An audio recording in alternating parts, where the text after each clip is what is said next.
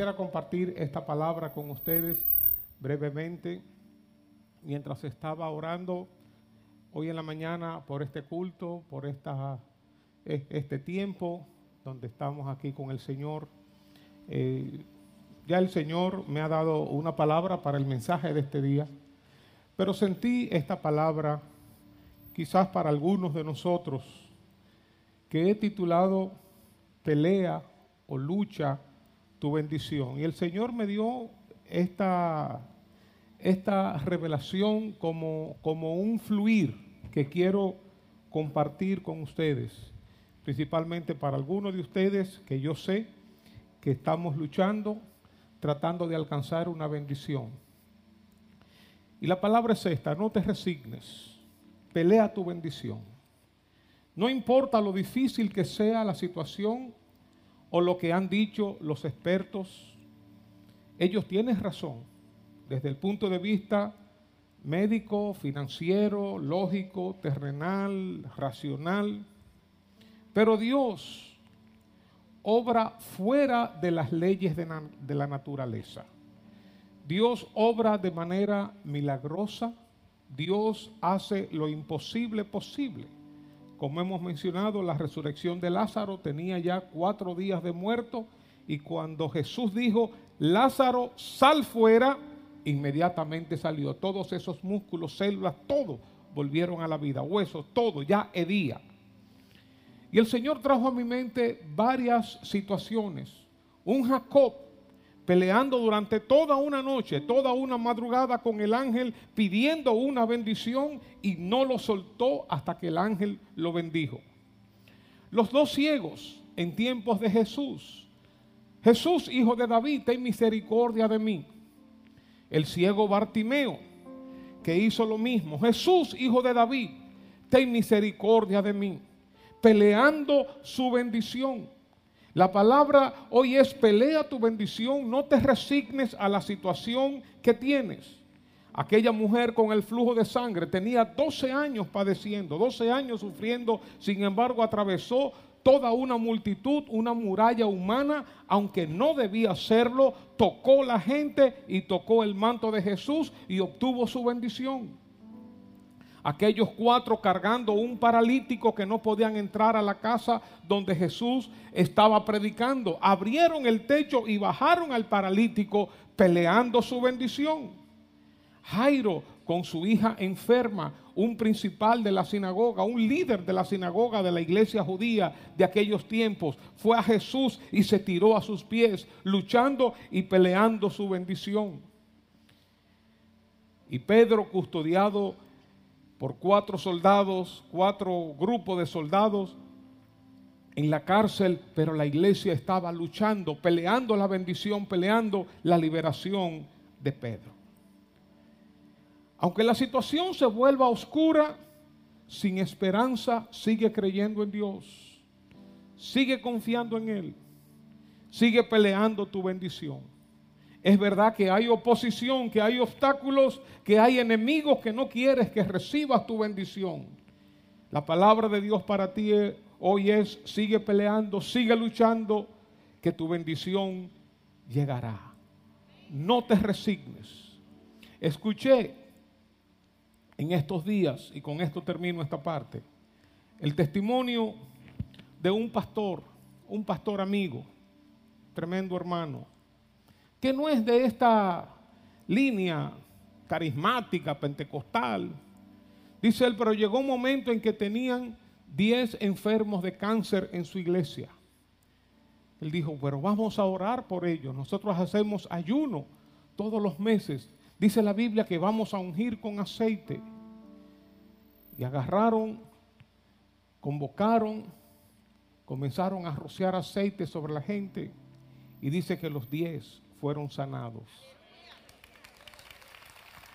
Dice que más adelante una hermana se le acercó diciendo, hermano, tengo cáncer. Y él le compartió, recuerda lo que pasó con aquellos diez. Y él dijo, bueno, pero si es la voluntad de Dios que yo parta, yo estoy en las manos de Dios. Dios sabe que se haga su voluntad. Si Él me quiere sanar, que me sane. Y si no, que me lleve. Dice el que él se dio cuenta en ese momento que ella no iba a pelear su bendición. Y dice él, a los dos años estaba yo en el funeral de esa hermana.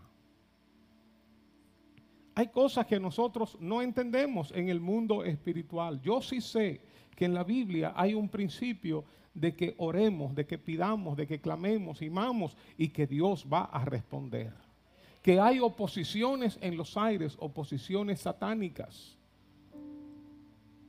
que muchas veces tenemos que seguir perseverando para recibir la bendición de Dios. Estaba contándole a alguien en estos días cómo hace muchos años, cuando nosotros como iglesia celebrábamos un campamento anual allá en La Vega, como congregación íbamos una vez al año, pasábamos tres días maravillosos. Íbamos en guagua, veníamos en guagua, varias guaguas.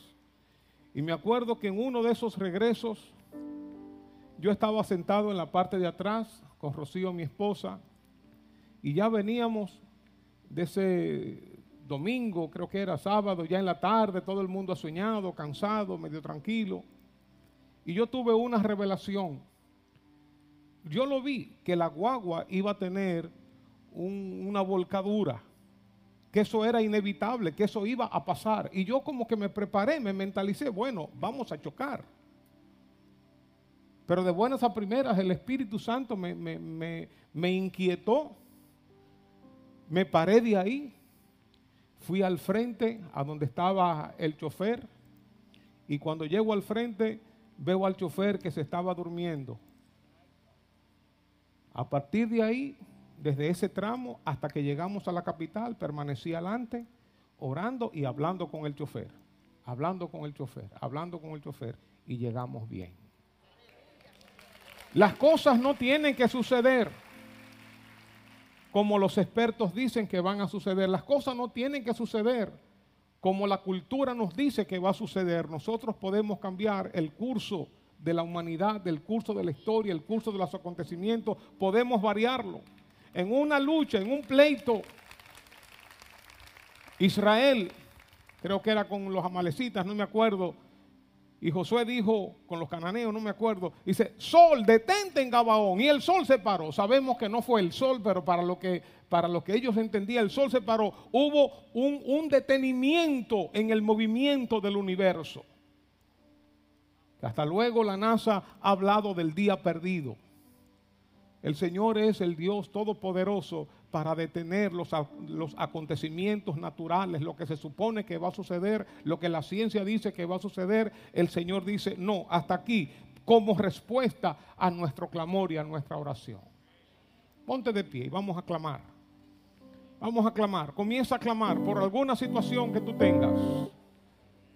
Comienza a clamar, comienza a orar. No importa que lo veas imposible, no importa que ya sea que se haya declarado la quiebra, no importa que no tenga solución, clama, clama, clama. La gente dice que mientras hay vida hay esperanza. Dios dice que aunque muera hay esperanza. Aunque muera hay esperanza.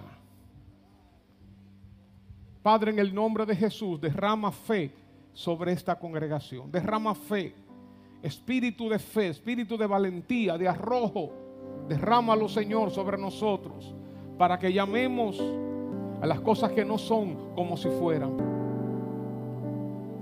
Que veamos en el futuro, que veamos lo que tú vas a hacer, que peleemos por nuestra bendición, que luchemos por nuestra bendición, que arranquemos nuestra bendición en el nombre poderoso de Jesús. No importa si es en la familia, no importa si es con un hijo, con una hija, no importa si es con tus padres, no importa si es en el matrimonio, no importa si es con un amigo, no importa lo que esté ocurriendo a nivel financiero, a nivel de salud, no importa a nivel legal, lo que fuera. Para Dios no hay nada imposible. Esa es la palabra que Dios tiene para ti hoy. Clama a Dios y bendice su nombre.